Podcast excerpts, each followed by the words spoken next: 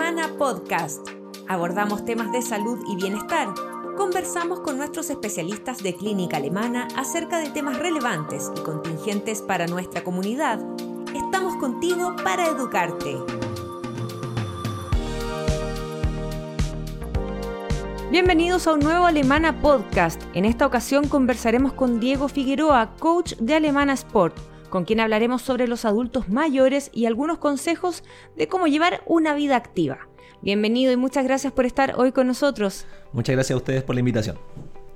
Diego, ¿qué es eh, ser un adulto mayor activo?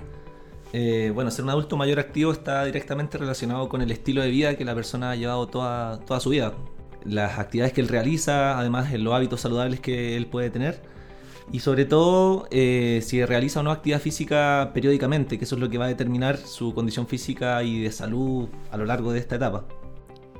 Digo, sin embargo, hay adultos mayores que tienen una salud más delicada y otros que son más fuertes. ¿Hay alguna clasificación para este rango eh, etario según su condición física? Sí, según la condición física que presente el adulto mayor, estos se clasifican en adultos frágiles hiperfrágiles, dependiendo siempre de la, de la, condición física que ellos presenten y también la autonomía que ellos eh, tengan a esta edad. Es por eso que el estilo de vida que ellos han llevado a lo largo de toda su, su vida es muy importante y te va a determinar eh, cómo tú te presentas a esta nueva condición y nuevo periodo de tu vida. El cuerpo comienza a perder ciertos parámetros, entre ellos la masa muscular, la densidad mineral ósea, que son factores determinantes del, de la calidad de vida que tú vas a tener en este periodo. O sea, es importante eh, tratar de retrasar lo más posible la pérdida de estos parámetros para tener una vida saludable en esta etapa de la, vida. Estos rangos o, estas clasificaciones de las que hablabas de frágiles y prefrágiles, ¿tienen que ver solamente con el tema muscular óseo o también eh, otro tipo de condiciones de salud? Eh, más que nada está determinado por, la. O sea, esta, esta, clasificación, que es frágil y prefrágil, está determinada por la, por la, capacidad y autonomía que tengan estas personas de desplazamiento, el equilibrio, el, tema de las caídas, que, los, de los, clasifica inmediatamente en un estado frágil. O sea, y ahí hay que tener diferente tipo de entrenamiento en, en lo que mi área abarca. ¿Y cuáles son los objetivos en el trabajo físico con una persona que es adulto mayor?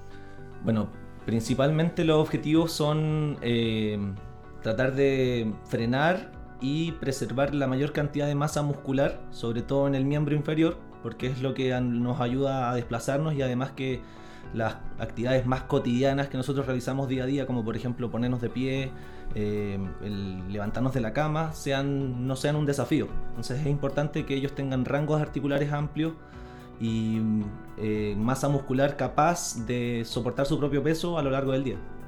¿Ayuda el haber tenido una vida activa físicamente? Sí, ese es el factor determinante que, que te va a marcar la diferencia en cuanto a, cómo tú llevas tu vejez. O sea, es importante tener una vida activa acompañada obviamente de hábitos saludables como son la alimentación y también lo, la salud mental, que es muy importante en este tipo de población.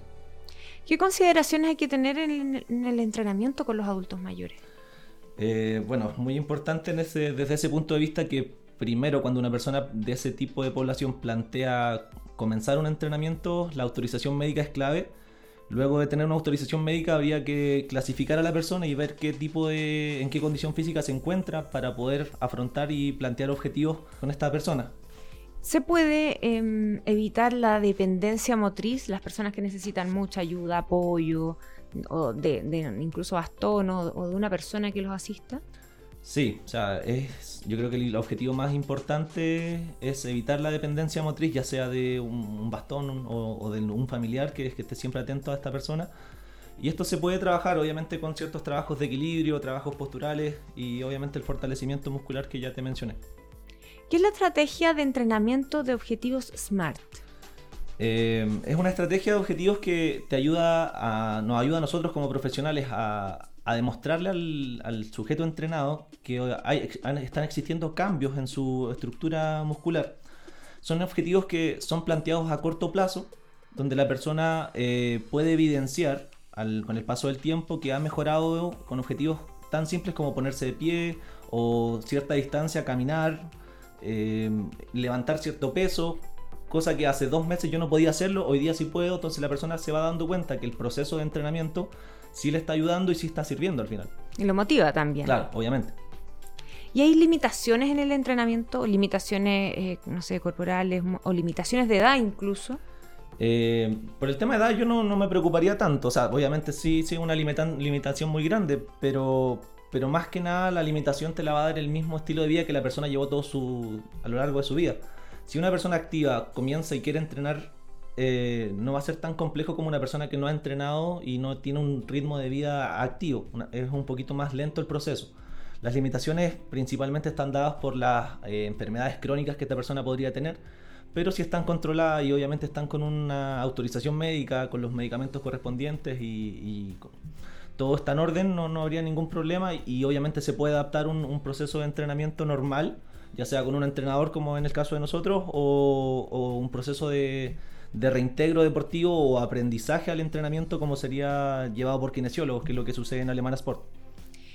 Em, por ejemplo, ¿cuál es el estilo de vida que se recomienda si empezamos eh, o que podemos aconsejar quizás a personas adultas que se van acercando quizás a la edad de, al rango de adulto mayor? Em, ¿Cuál es el estilo de vida que se recomienda y qué consejos nos podrías dar para poder llegar a esa, a esa edad en una condición que nos permita ser eh, independientes? Bueno, más que claro está decir que el estilo de vida es un estilo de vida activo, que, la gente se atreva a realizar actividad física, que, se atreva a reunirse en grupos, a, disfrutar del final de las actividades físicas, tanto planificadas como recreacionales, o sea, una salida al cerro, incluso en familia, eh, un, un, bonito panorama y no dejar de estar en movimiento. Ese es el consejo más, bueno, desde mi área el consejo que puedo dar, no es dejar de estar en movimiento. Hay personas que caminan mucho. ¿Sirve esto como actividad física o es necesario ponerle un poquito más de, carga o eh, realizar algún deporte, por ejemplo? Sí, está considerado como, como actividad física, pero no, no está determinado como una actividad planificada dentro de la semana. Eso ya lo tiene asumido como parte de su rutina. Claro, porque hay personas que caminan, no sé, media hora, por ejemplo. eso lo tendrían asumido como parte de su rutina. Me voy al trabajo todos los días caminando. Eso mi cuerpo ya lo tiene asumido como una carga normal. Entonces, para sacarme un poco de esa zona de confort de mi cuerpo, tengo que darle quizás una carga un poco más alta que, que la caminata. Si ya lo tengo asumido. Puede ser eh, me voy a cambiar de ruta, voy a una distancia un poco más larga, voy a tomarme el tiempo, ver cuánto estoy logrando, o simplemente ya llevarlo a una disciplina real como sería trekking o, algún pasatiempo de ese estilo. Claro, porque hay personas adultas eh, mayores, no, yo me muevo todo el día, por ejemplo, camino, hago cosas, y eh, piensan que ya son unas personas activas por eso. Claro, o sea, piensan que el cuerpo se va adaptando. pongo el ejemplo de, de, las dueñas de casa que están todo el día en movimiento pero necesitan un estímulo un poquito mayor, una carga un poco más intensa que, la saque un poco de su zona de confort, que, al final, eh, al principio sí va a provocar una sensación de, que sí trabajó el músculo, de, eh, dolores musculares tardíos o DOMS, que son, se llaman. Pero, pero sí con el tiempo uno se va adaptando y busca, busca un poquito más incrementar esas cargas y desafíos motrices que a la persona la motiven a seguir mejorando. Diego, para terminar, ¿alguna recomendación final que le puedas dar a, las personas y adultos mayores que nos puedan estar escuchando? Bueno, mi recomendación es más que nada llevar un estilo de vida muy activo, que se, desafíen a ellos mismos a, realizar una, actividad fuera de su, de su cotidianidad, pero que siempre sea bajo la supervisión de un especialista y obviamente con la recomendación y la autorización de un médico, para que esta estos ejercicios y estos entrenamientos que estamos recomendando sean siempre un beneficio y no se vuelvan un problema aún mayor. Diego, muchas gracias por conversar este tema hoy con nosotros y también salir de esas dudas y, mitos de repente en torno a los adultos mayores. Muchas gracias. Muchas gracias a ustedes por la invitación. Nosotros nos despedimos y nos encontramos en un nuevo Alemana Podcast.